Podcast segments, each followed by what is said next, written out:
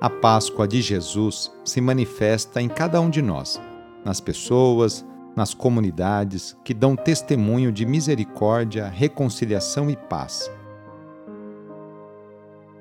Iniciemos esta oração traçando sobre nós o sinal da cruz, sinal do amor de Deus por cada um de nós. Em nome do Pai, do Filho e do Espírito Santo. Amém.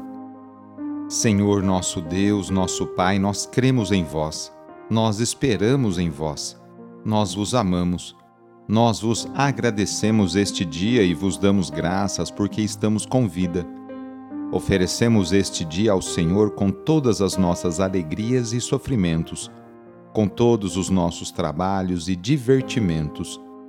Guardai-nos do pecado e fazei de nós instrumentos de vossa paz e do vosso amor.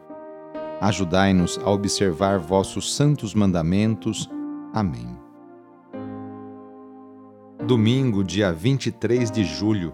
O trecho do Evangelho é escrito por Mateus, capítulo 13 versículos de 24 a 30. Anúncio do Evangelho de Jesus Cristo segundo Mateus.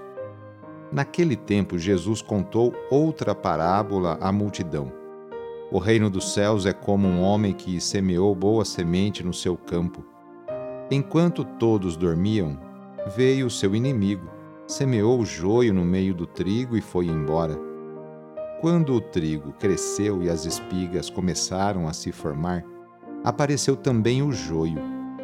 Os empregados foram procurar o dono e lhe disseram: Senhor, não semeastes boa semente no teu campo? De onde veio então o joio? O dono respondeu: Foi algum inimigo que fez isso. Os empregados lhe perguntaram: Queres que vamos arrancar o joio? O dono respondeu: não, pode acontecer que, arrancando o joio, arranqueis também o trigo. Deixai crescer um e outro até a colheita. E no tempo da colheita direi aos que cortam o trigo: Arrancai primeiro o joio, e amarrai-o em feixes para ser queimado. Recolhei, porém, o trigo no meu celeiro.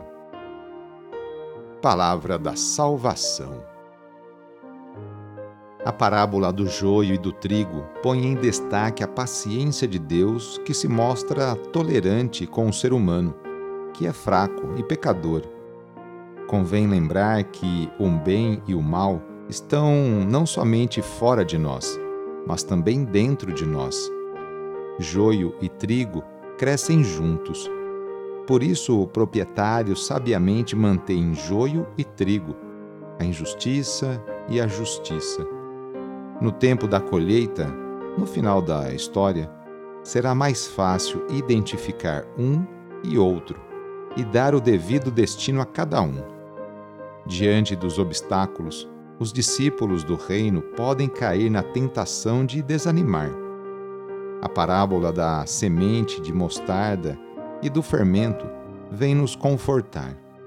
Importante é fazer o bem não se pode inutilizar a semente nem deixar o fermento estragar.